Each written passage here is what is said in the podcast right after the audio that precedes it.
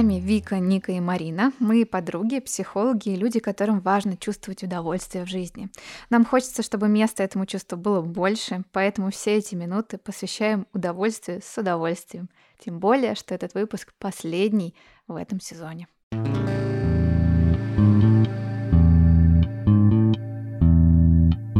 Ну и начнем мы с а, такого вопроса, а, есть ли вообще у нас какая-то культура удовольствия, а, или она отсутствует, какие эффекты у того, что, может быть, она есть, и у того, что мы ее не очень видим, чувствуем и замечаем. Ну, мне кажется, точно есть такая культура, да, есть слово гедонизм, вот, гедонистическая культура, мне кажется. Я даже уже сколько лет это назад было? Ну, три, может быть, даже пять лет назад появился в ВКонтакте какой-то тест, э, типа, что тебе важно, какие сферы в жизни можно выделить как важные. И там, и там был гедонизм.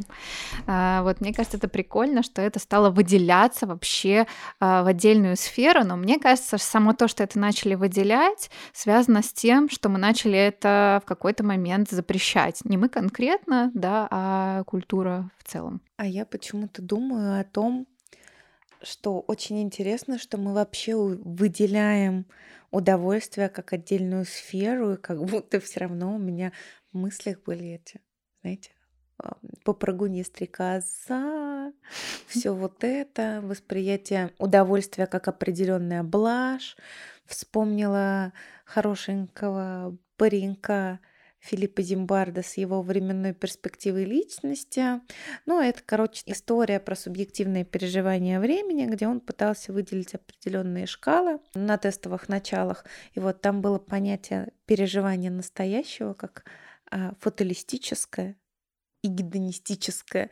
Ну, то есть как будто бы все равно существуют вот эти полярности и удовольствие, оно не является неотъемлемой частью нашей жизни, как там, не знаю, забота о себе, как из серии там покушать мы не забыли, поспать и так далее, а все равно это как будто что-то как пришлепка на жизнь. Ну, собственно говоря, мне кажется, важно сейчас подумать о том, что, ну, как бы для меня, если это такая заклепка и как будто все равно искусственная, что нам э, говорит говорит о том, что, ну, типа, надо не забывать, все равно это какая-то блажь, значит, откуда-то когда-то дошел запрет на удовольствие.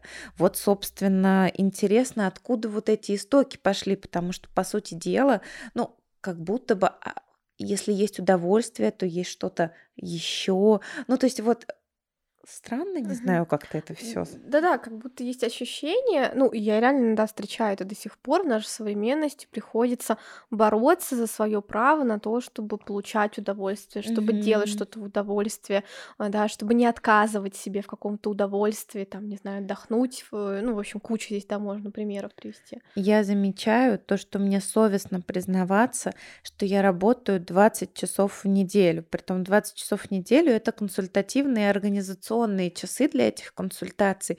И, по сути дела, это охренеть как немало. И что я очень устала и лежу вялым блинчиком весь свой первый выходной, но типа рабочая неделя, она же 40 часов и это всего половина рабочей недели.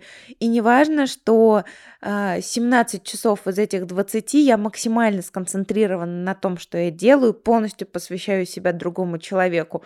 График я не добрала, и мне так совестно, особенно если разговариваю с человеком, который работает, ну, полный классический график, я прям чувствую такую неловкость и замечаю, что я пытаюсь как-то оправдаться из серии там, ну да, но у меня вот еще есть, ну вот еще есть подкаст, а еще я учусь, но я вот в остальное время не отдыхаю, я тоже что-то делаю. Мне кажется, э, у меня еще такая трудная история, что я себе сократила часы. То есть, если раньше я вела там 20-24 консультации, сейчас я веду там около 15, и при этом готова, в общем-то, еще меньше вести, да, чтобы заниматься чем-то еще, и не только другими проектами, но и отдыхом, удовольствием и так далее. И это нам как раз рассказывает, мне кажется, про истоки, да, то есть откуда это вообще взялось. Первое, что мне прям очень ярко приходит, наверное, да, вот потому что здесь живу, да, это какое-то такое уравнение, что страдание э, равно жизнь, равно какой-то героический поступок или вот что-то такое. Хорошая жизнь. Да, в, да. В культуре вообще очень активна эта идея в сказках, э, в Господи, как вот эта штука называется, вероисповеданческая, в религиозных трактатах. Вот. А, про то, что плоть. положить жизнь на что-то, посвятить себя чему-то, и где-то там тогда на тебя спустится благость.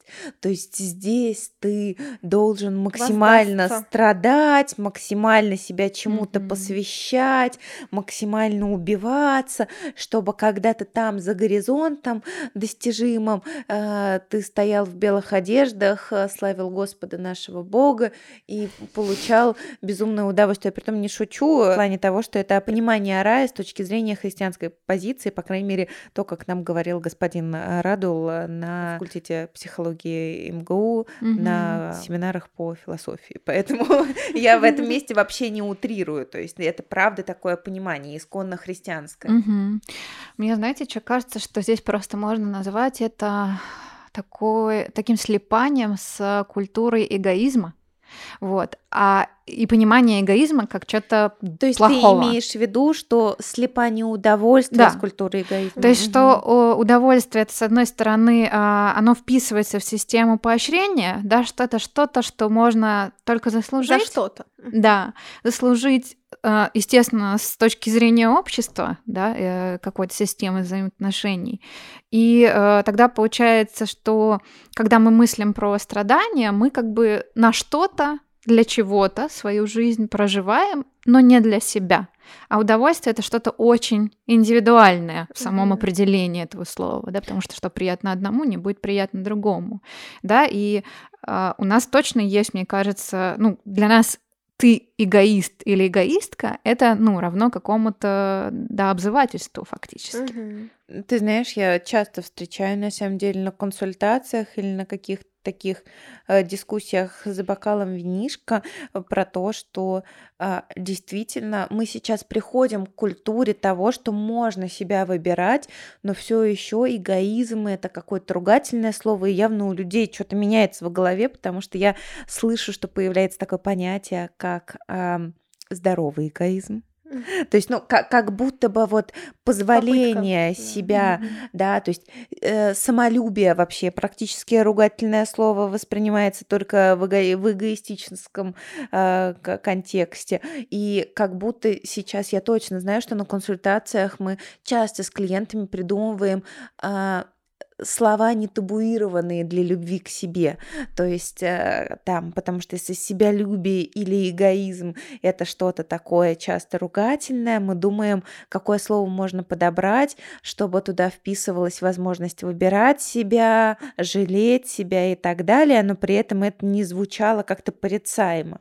Да, я не знаю, как у вас, но я прям понимаю, что на консультациях э, очень часто звучат страхи, что а вот если я сейчас начну, там, не знаю, заботиться, получать удовольствие, то и там целый список, да, там я не буду ничего делать, я стану эгоистом, я не буду с другими людьми общаться, я не захочу И от помогать. меня отвернуться, я тоже да, слышу. Да, отвержение, mm-hmm. да, это, в общем, мне кажется, очень большой страх, да, если я получу удовольствие, если я буду это разрешать, то я буду отвергнутым, потому что наша культура, в общем-то, э, если почитать э, Инстаграм, да, например, э, людей, которые пишут что-то про ментальное здоровье, в комментариях очень часто как раз есть вот эти нотки отвержения, как будто ты вот тогда недостоин вообще здесь жить, что-то делать и так далее. А, да, такое сверхобесценивание, мне кажется, тоже да, да, создает такую пропасть, что если ты делаешь что-то для себя, то все, да, ты как бы в отрыве от общества, от других других людей. А, и мне кажется, что это, ну, еще помимо религиозного, да, контекста, есть точно, ну, отголоски просто советского прошлого, как, да, коллективизм, что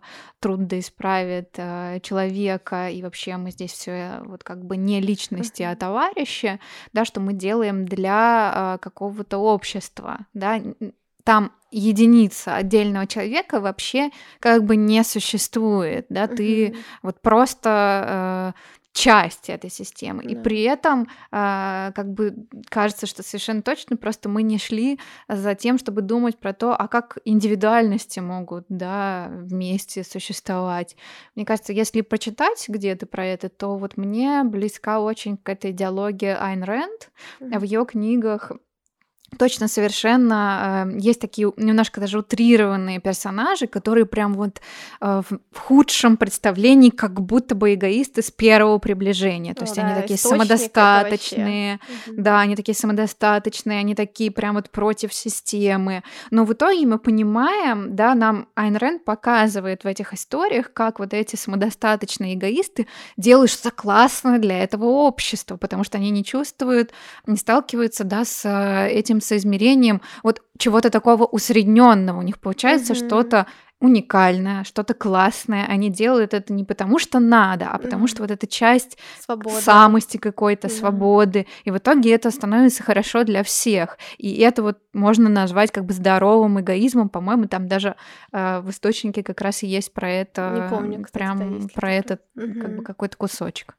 А я так слушаю, и я думаю, что для меня как будто здесь очень ярко звучит идея про контакты, что типа если я выбираю себя и наслаждаться жизнью, я теряю контакт с другими людьми и взаимодействие с миром. И часто и с родственниками. Этом... Да, да, часто очень с родственниками, друзьями.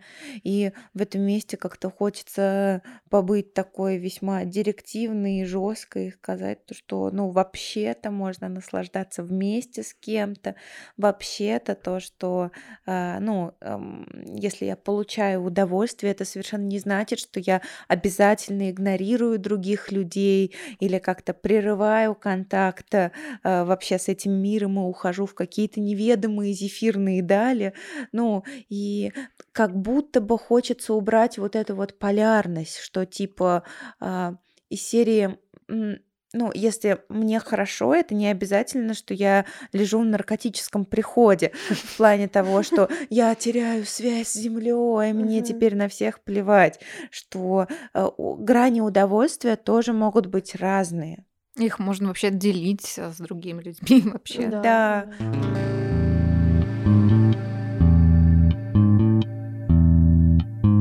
Ну да, и хочется здесь тогда подумать теперь не только про истоки, а про последствия этих истоков, да, а что вообще происходит, когда э, удовольствию нет места в нашей жизни, или его мало, или э, оно есть, но, например, мы каждый раз получая его, чувствуем вину, да, то есть что происходит тогда, какие у этого эффекты, э, что думаете? Я умираю.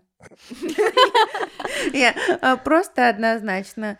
Э, я прям в этом плане достаточно избалованная, я точно знаю, что если э, я вот только пошу на кого-то и не уделяю себе места хотя бы побыть одной, и для меня в этом контексте это тоже будет удовольствием. И это тогда, ну, опять возвращение к вопросу про грани удовольствия, что есть удовольствие такое вообще в целом. То я понимаю, что я все. Я вот сейчас скажу, может быть, такую странную фразу, но для меня это про что-то такое фукианское, про то, чтобы стать послушной.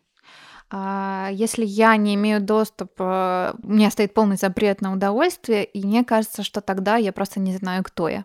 Я не знаю себя, я знаю только вот, что мне нужно делать. Я просто такое послушное тело, которое должно работать, оно не может уставать, и если оно просто как-то обратит на себя внимание, то оно действительно ну, все. Для меня это про заболевание, про такое, знаете, ощущение, что, ну, как бы лучше и не станет, хорошо не жили и не надо начинать, да, то есть это просто такая, ну, для меня это существование, вот, наверное, равно будет. Слушай, а я сейчас подумала о том, что даже как будто в таких ситуациях можно найти грань своего кайфа. Ну, например, когда я очень-очень устала, и вот вообще жизнь, боль во всех своих проявлениях. Но я такая прихожу, ложусь на подушечку с одеялом и так отхожу ко сну. Но если так постоянно, то как раз вот это умирание, о котором ты говоришь, и происходит, да. Но с удовольствием. Умирать с удовольствием. Ага, ну, слушай, ну ты здесь как раз-то если ты это замечаешь вообще, то это еще какой-то доступ к удовольствию, пусть маленькому, Он да, есть, да. но он Ага. есть. Как, как будто еще важен навык замечать эти удовольствия в повседневной Мгм. жизни, что это не обязательно должно быть что-то такое сверх, Да-да-да. но и в целом это такое а, наблюдение за своей рутиной ежеминутной и замечание таких вещей, которые важны. Для меня ответ, что у меня тогда а, как будто бы нету. Да, то есть, а, потому что для меня удовольствие, например, если я работаю, я же тоже там могу получать удовольствие, да, но если бы я работала сейчас в офисе а, бухгалтером, да, ничего не имею против бухгалтера, просто это вообще не для меня работа, да, то, наверное, бы я чувствовала, что меня там нет.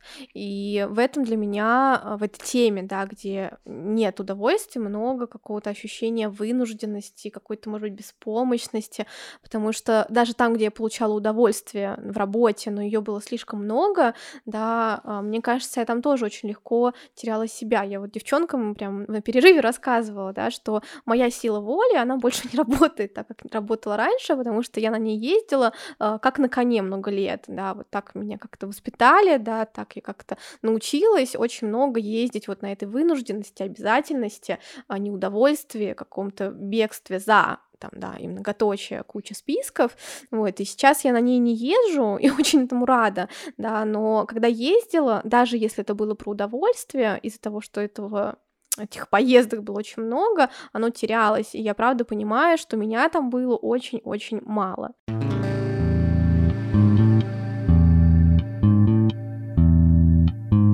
И очень хочется сейчас перейти как будто на обратную сторону этой темы.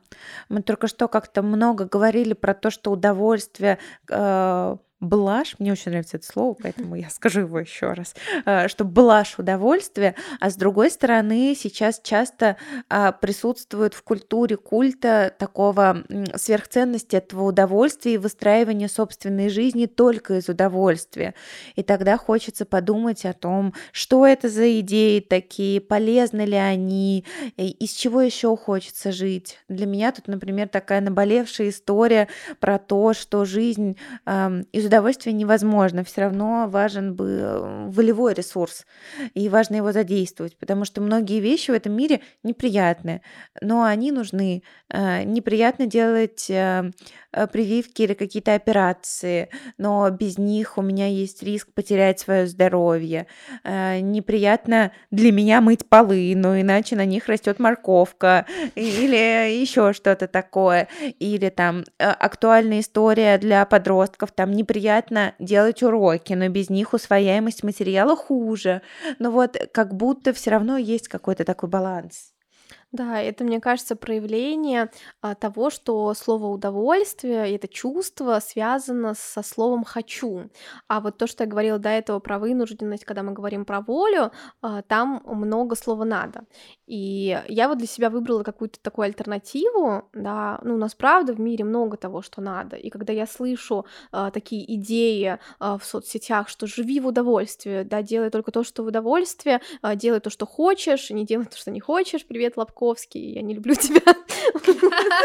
Пес, я не люблю тебя. Да, да, вот, и так далее. Э, Меня прям это вымораживает, потому что мы как будто тем самым обесцениваем, ну, какие-то вещи, которые мы можем не хотеть, но это не делает их неважными, да, то есть это слово «важно» для меня, вот спасибо нарративной практике, да, за это, спасибо там Наталье Ремеш, которая тоже про это много говорит, э, что мы можем выбирать то, что нам важно, да, мне важно заботиться о здоровье, поэтому я хожу к стоматологу, хотя терпеть не могу это делать, мне жалко времени и так далее, да, и это то, чему нас тоже часто не учили, да, это вот про волю, наверное, тоже в том числе, да, когда мы говорим о том, что, ну, там, здоровье, правда, важно заботиться, но когда нас к этому не приучают, это кажется чем-то очень трудным, очень Мгм. много сил на это уходит. Ты знаешь, мне кажется, ну, как-то хочется поделиться практикой, которую я пробую иногда внедрять, заменить слово «надо» словом «важно». Да. Ну, если для вас Мгм. это правда важно.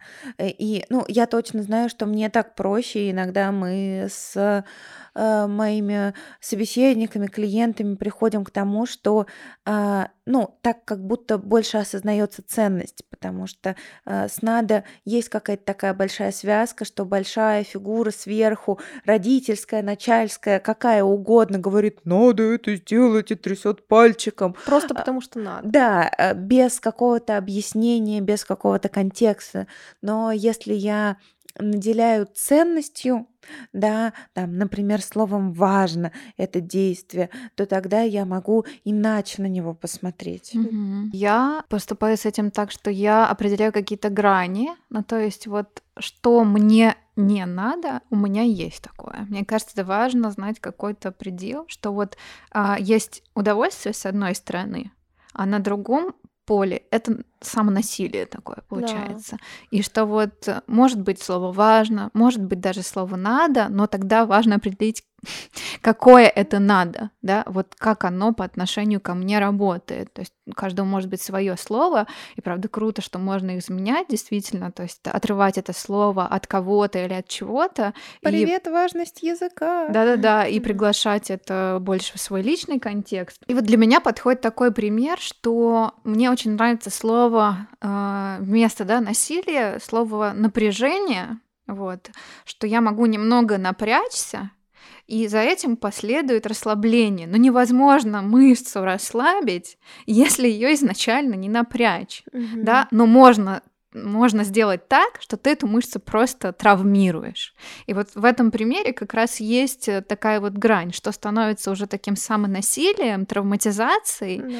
а что может быть просто э, достаточным напряжением. И здесь, да, становится важным контекст, то есть какой, если я уже сильно устал, могу ли mm-hmm. я также напрячься? Да. А если я не устал, да, то есть, с одной стороны, если я привыкаю не напрягаться, моя мышца вообще может просто атрофироваться. Да. да, я тут прям сразу думаю, что я вот уже поделилась, да, что раньше я очень много ездила, да, на своей воле, и, в общем-то, это было во многом проявление самонасилия, и мне очень жаль, да, извиняюсь перед той собой, что это происходило. А, и я, например, как раз очень близкое слово выбираю, Марин, к тебе, это усилие. Я прям усиленно разделяю слово насилие и усилие, да, то есть я понимаю, что из-за того, из моего прошлого, из моего опыта, какие-то вещи для меня сейчас э, часто ощущаются насилием, да, и у меня к ним очень большое сопротивление, мне это очень трудно, очень много вынужденности в этом, но не потому, что это дело пытается меня обидеть, да, а потому что просто я еще не до конца научилась разделять. И я прям обращаю внимание, вот это сейчас не насилие, смотри, сейчас нам просто нужно приложить усилия, например, пойти к стоматологу, решить бюрократические, да, какие-то вопросы, это не значит, что я не имею права злиться на власть, там, на, на государственные структуры, что вот эти все дурацкие бумажки есть, вот я вернулась тут с отдыха, да, где нужно было эти бумажки заполнять, но при этом я себе очень много это объясняю, мне кажется, что здесь важно еще разрешение внимание на то, что эти слова не сразу сработают, да, даже когда ты их заменяешь, да, им нужно время, чтобы привыкнуть, чтобы переместиться э, в новые ощущения, в новые паттерны какие-то и так далее. И тут как будто очень интересно подумать, но среди этих метафор важно напрячься, метафора мышцы, мне очень, знаешь, как так зашла Марина, очень она такая иллюстративная, красивая.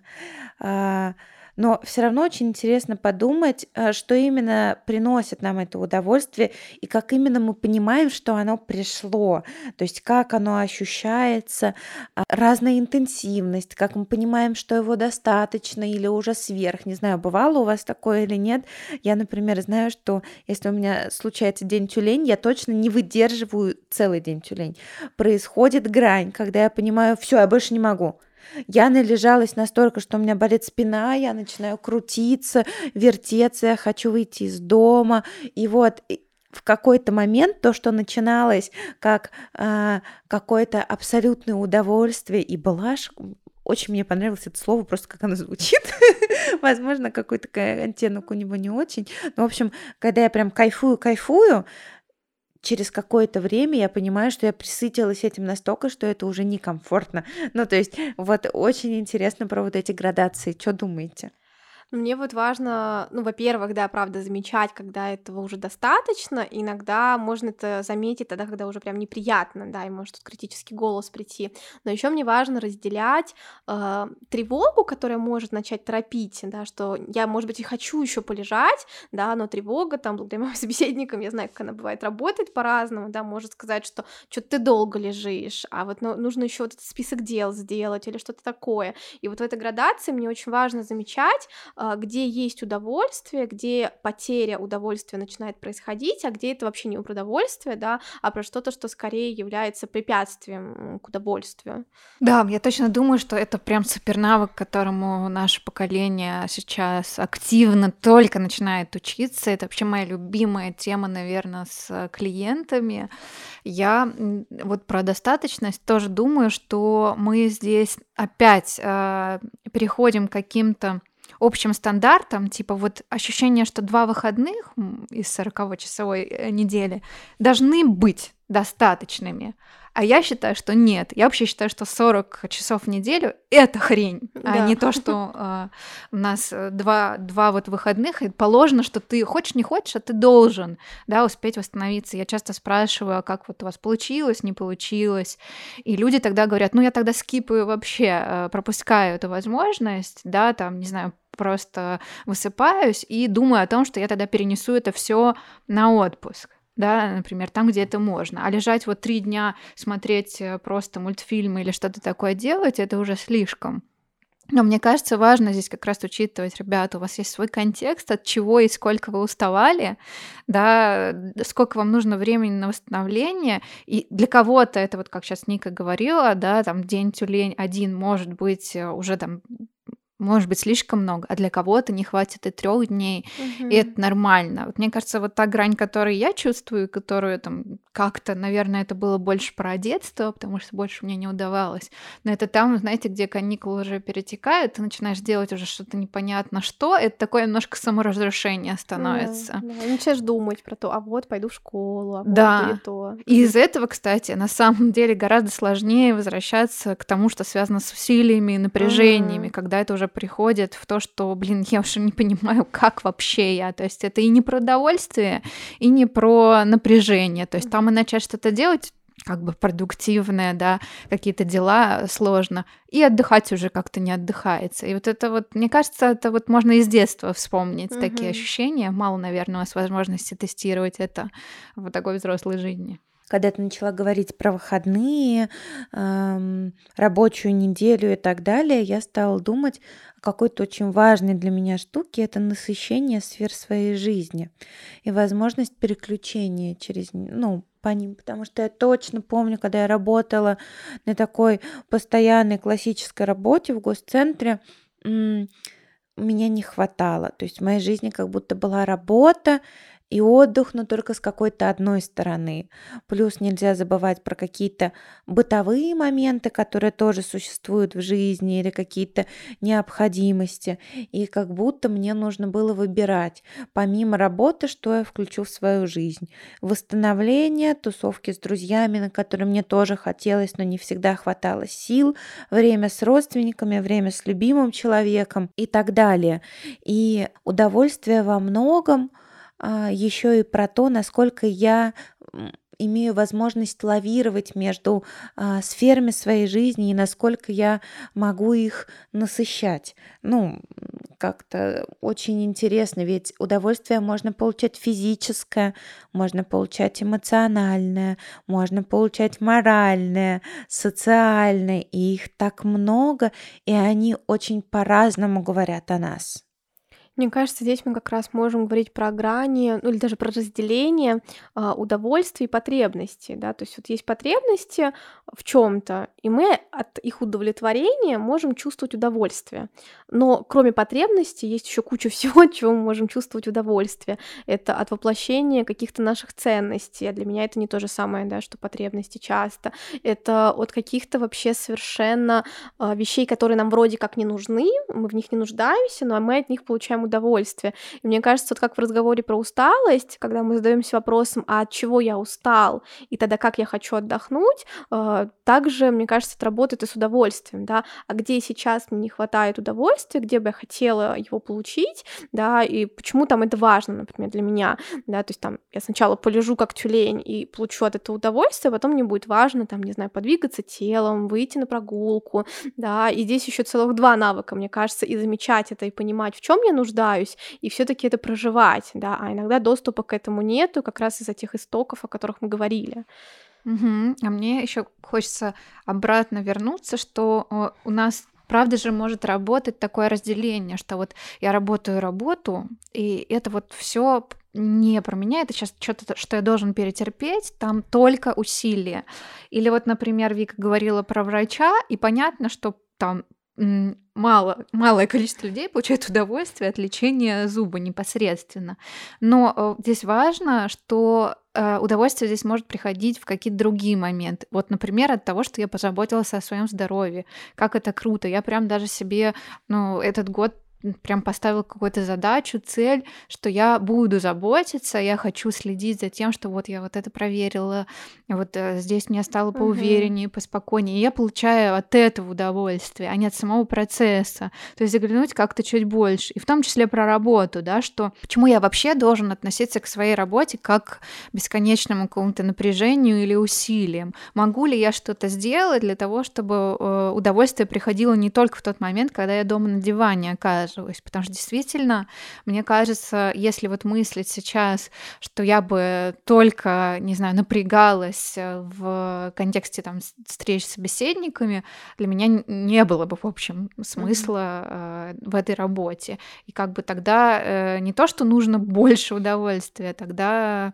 ну, как-то вообще не очень понятно, почему это так должно быть устроено, как-то хочется с этим спорить, что ли, вообще. Угу. Я, знаешь, как-то подумала сейчас про синдроме такой отложенной жизни, что как будто вот еще чуть-чуть, а потом-то жизнь начнется, потом будет хорошо, потом там я буду делать то, что хочу, будет другая работа, или я поеду в отпуск, или... и вот там заживем.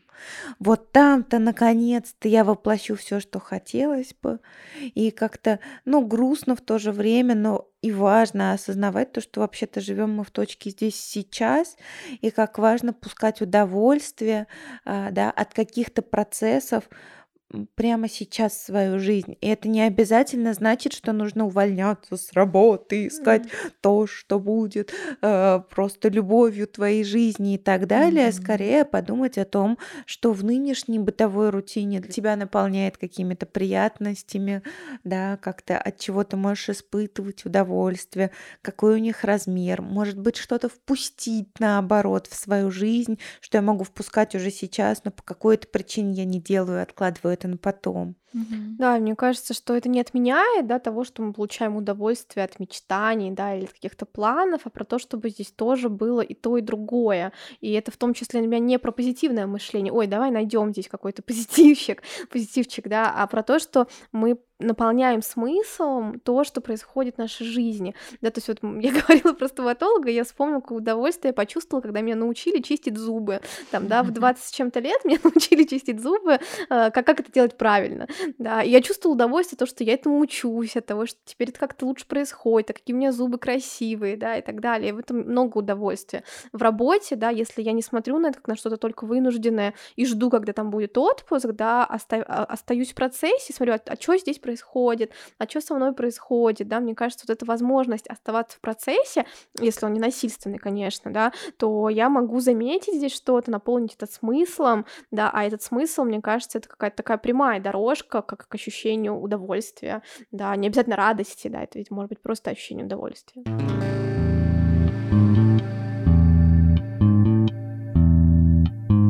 Слушайте, ну невозможно устоять и не спросить.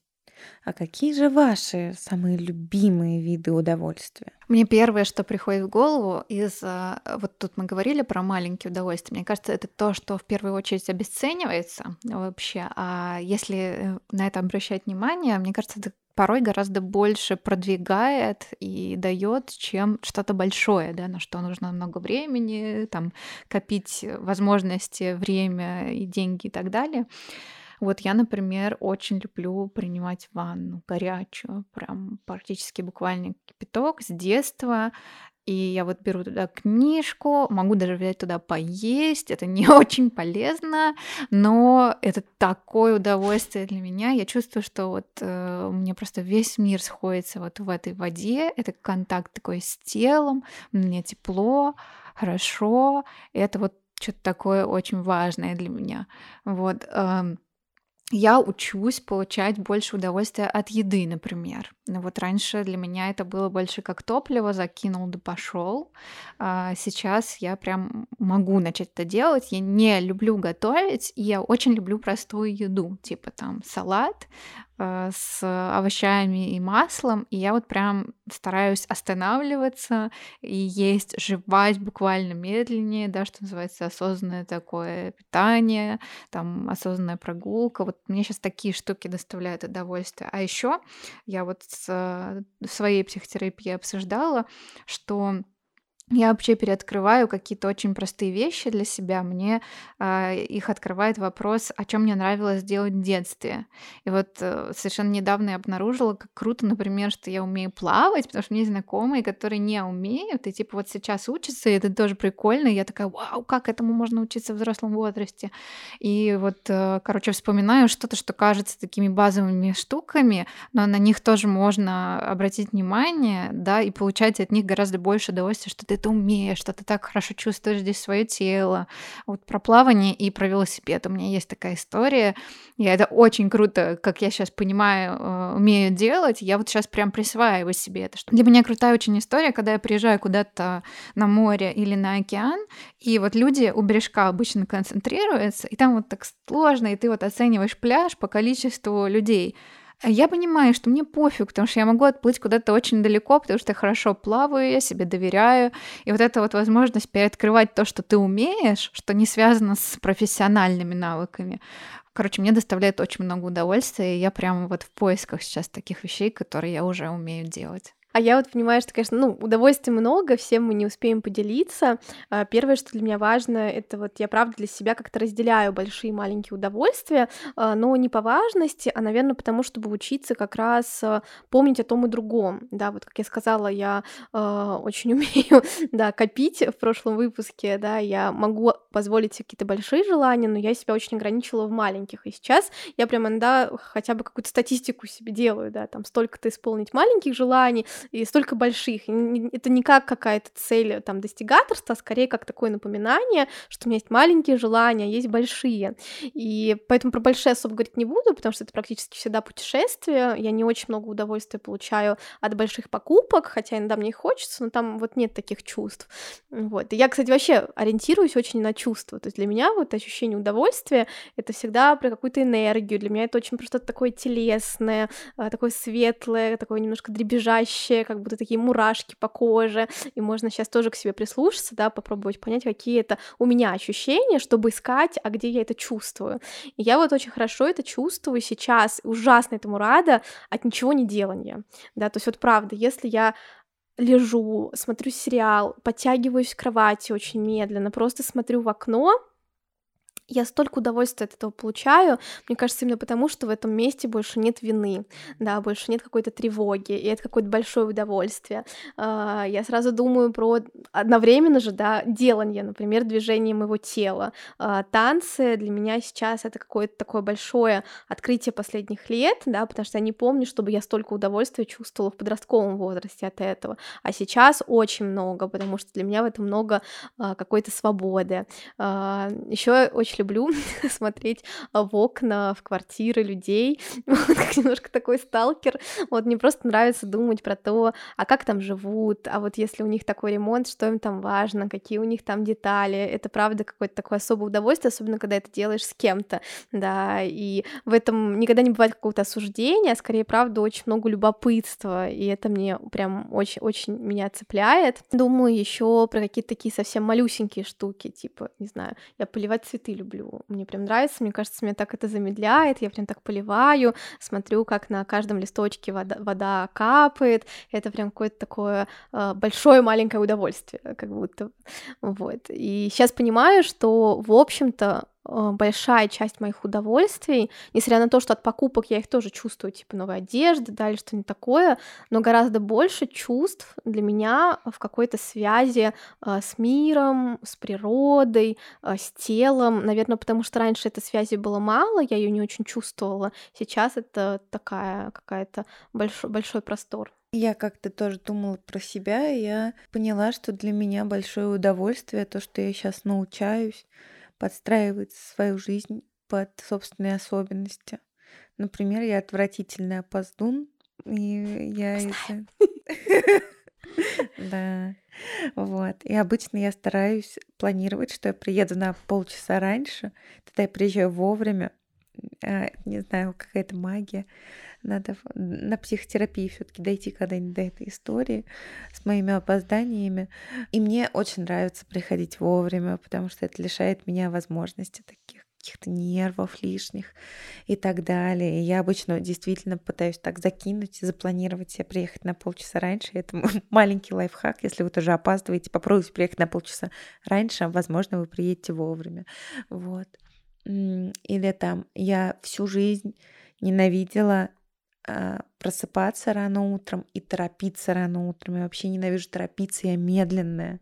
Я очень рада, что я разрешила себе самое раннее время приема делать в 11 утра, так, чтобы у меня было время встать, потянуться, поваляться, позалипать, возможно, почитать книжку утром, обязательно медленно позавтракать.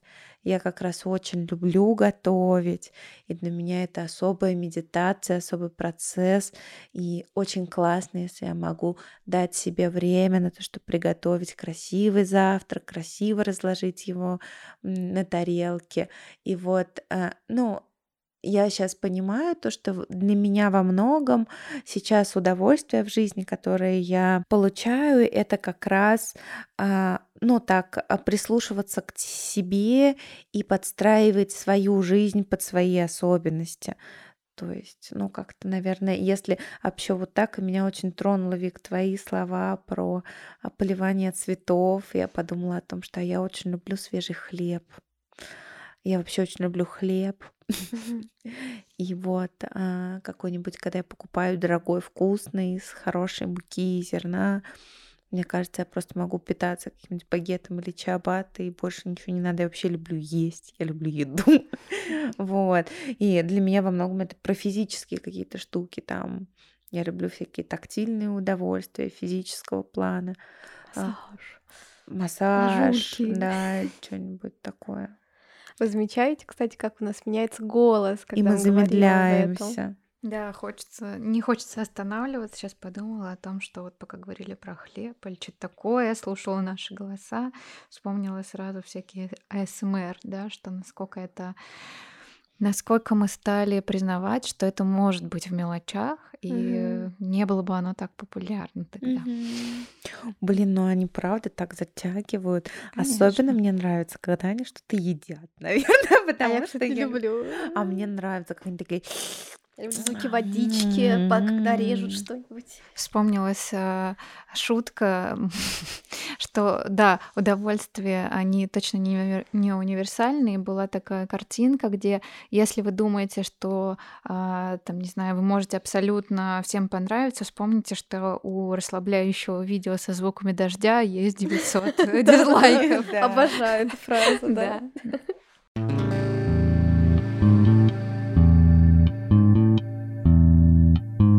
Ну что ж, по традиции в конце нашего выпуска, несмотря на то, что наши выпуски стали в целом богаче на истории, но на этот раз все таки прозвучит отдельная история одной из нас на тему выпуска. Эту историю мы не обсуждаем и оставляем ее в том виде, в котором ее автор хотел бы донести, а, донести ее с надеждой, что она отзовется у кого-то из наших слушателей. И сегодня такую историю расскажет Вика. Да, у меня прям такая вчерашняя свеженькая история. А, Мы после работы а, с Даней, моим мужем, разговаривали о том, что мы полюбили сейчас что-то, что раньше не любили, и стали получать удовольствие от того, от чего раньше не получали. А, Я полюбила авокадо. Никогда не любила. Казалось, что это что-то безвкусное, отвратительное, а сейчас мне очень нравится. Там Даня полюбил э, баклажаны, цукини. Я помню, как было трудно, я так их любила, а он нет, и вот сейчас полюбил, просто счастье. Э, История это для меня про то, что э, иногда очень важно перепроверять, мне кажется, что-то, про что мы можем получить удовольствие без насилия, да, без каких-то таких давлений, а скорее просто замечать, что мы изменились, что изменились какие-то наши вкусы, и теперь я могу любить авокадо, и, может быть, я полюблю э, бег, потому что есть ощущение, что сейчас мне этого хочется, а раньше это было очень трудно и невыносимо, да, и я это не любила. То есть что-то такое, что можно посмотреть, дать, может быть, второй шанс э, чему-то, и для меня это во многом про удовольствие, потому что я э, стала испытывать больше удовольствия не только к авокадо, а в принципе к чему-то новому, новому, чего я раньше не пробовала, каким-то действиям, делам. И если раньше на меня очень влиял синдром отличника, что, ну вот, э, не получится сейчас, а вот ты здесь не будешь там лучше или хороший достаточно и так далее, это такая моя очень школьная история, а, то сейчас мне прям интересно пробовать что-то, что я вообще не умею, что-то, что я даже не буду доводить до какого-то конца и совершенства, а просто получить удовольствие, что я вот это попробовала. И в этом как-то очень много свободы. Я правда называю это какой-то историей про второй шанс, который может не случиться, а может случиться. И тогда в моей истории появится больше удовольствий.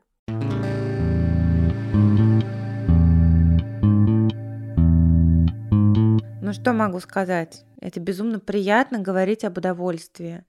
И очень классно, что именно ему мы решили посвятить последний выпуск нашего сезона. И сегодня э, мы говорили с вами о том, э, что существует такая культура удовольствия, и напротив его отсутствия, что это приносит те или иные эффекты в нашу жизнь и определенные влияния о том, что удовольствие порой выступает как определенная сверхценность, о том, что мы способны чувствовать и ощущать удовольствие, а еще о том, каким оно должно быть и как мы можем его получать, где границы его делились нашими какими-то маленькими прелестями. Надеюсь, мы надеемся, о том, что вы получили много удовольствия от этого выпуска и слушали нас вместе с ним. Ставьте звездочки нашему подкасту, делитесь им, оставляйте комментарии. Верим, что есть люди, которым бы еще хотелось стать частью нашего сообщества, и мы точно порадуемся, если увидим больше ваших отзывов. Нам это точно принесет много-много удовольствия, поверьте. С вами были Марина, Вика и Ника. Мы старались сделать этот выпуск интересным и помогающим, ну а вышел ли он таким и куда вас завел, это как посмотреть и решать, как всегда вам. Пока-пока, встретимся в следующем сезоне. Спасибо, что были с нами этот первый год. Пока!